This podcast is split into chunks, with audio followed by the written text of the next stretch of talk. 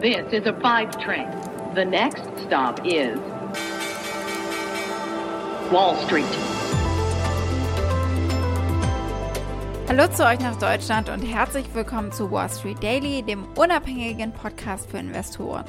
Ich bin Sophie Schimanski aus New York und los geht's mit dem US-Handelsmorgen.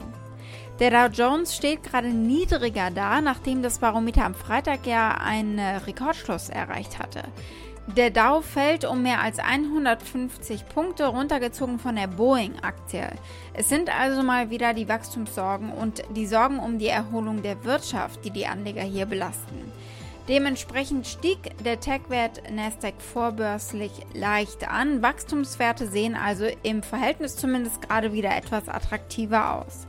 Der SP 500 verliert nämlich ebenfalls.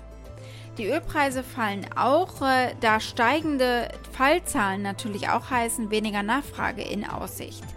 Die Rohöl-Futures von West Texas Intermediate, also WTI, WTI, gingen um mehr als 4% zurück und wurden bei etwa 65,50 Dollar pro Fass gehandelt. Die internationale Benchmark Brent Rohöl ging um 3,8% zurück auf 68 Dollar pro Fass. Der Rückgang der Ölpreise drückt natürlich auch die Energieaktien nach unten. ExxonMobil und Chevron verloren beide etwa 1%. Diamondback Energy verlor 2,3%, also noch deutlicher. Herzlich willkommen zu einer neuen Handelswoche. Neue Woche und alte Rekorde, die wir im Fokus haben. An der Wall Street wieder neue Rekorde am Freitag. Wir gucken auf die Zahlen natürlich von BioNTech. Heute werden wir genauere Zahlen zu BioNTech sehen. Dann die Zahlen natürlich von Berkshire Hathaway, die am Wochenende kamen. Und dann natürlich die Vorausschau auf die Wochenagenda.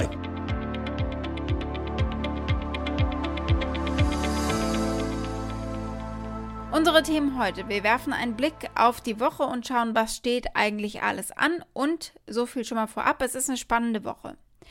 Wir schauen auf äh, das deutsche Unternehmen BioNTech. Die haben Ergebnisse gemeldet und ihre Umsatzprognose angehoben. Und wir hören auch kurz mal rein in den Earnings Call.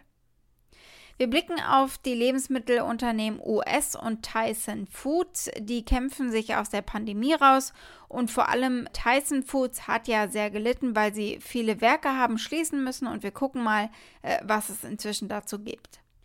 Investorenlegende Warren Buffett weiß nicht wohin mit seinem Cash bzw. mit dem Cash seines Unternehmens Berkshire Hathaway, deswegen kauft er Aktien zurück. Wir schauen mal, äh, wie er es damit hält. Die Aktie des Tages ist die vom Autobauer Tesla nach einer Analystennotiz. Die sieht ein Plus für die Aktie von 22 Prozent. Soweit die wichtigsten Themen der heutigen Ausgabe. Als Pioneer hört ihr die kompletten Folgen in unserer neuen App oder auf unserer Website thepioneer.de. Wenn ihr noch kein Pioneer seid, könnt ihr euch da direkt anmelden. Damit unterstützt ihr unabhängigen Journalismus und erhaltet unsere Angebote werbefrei.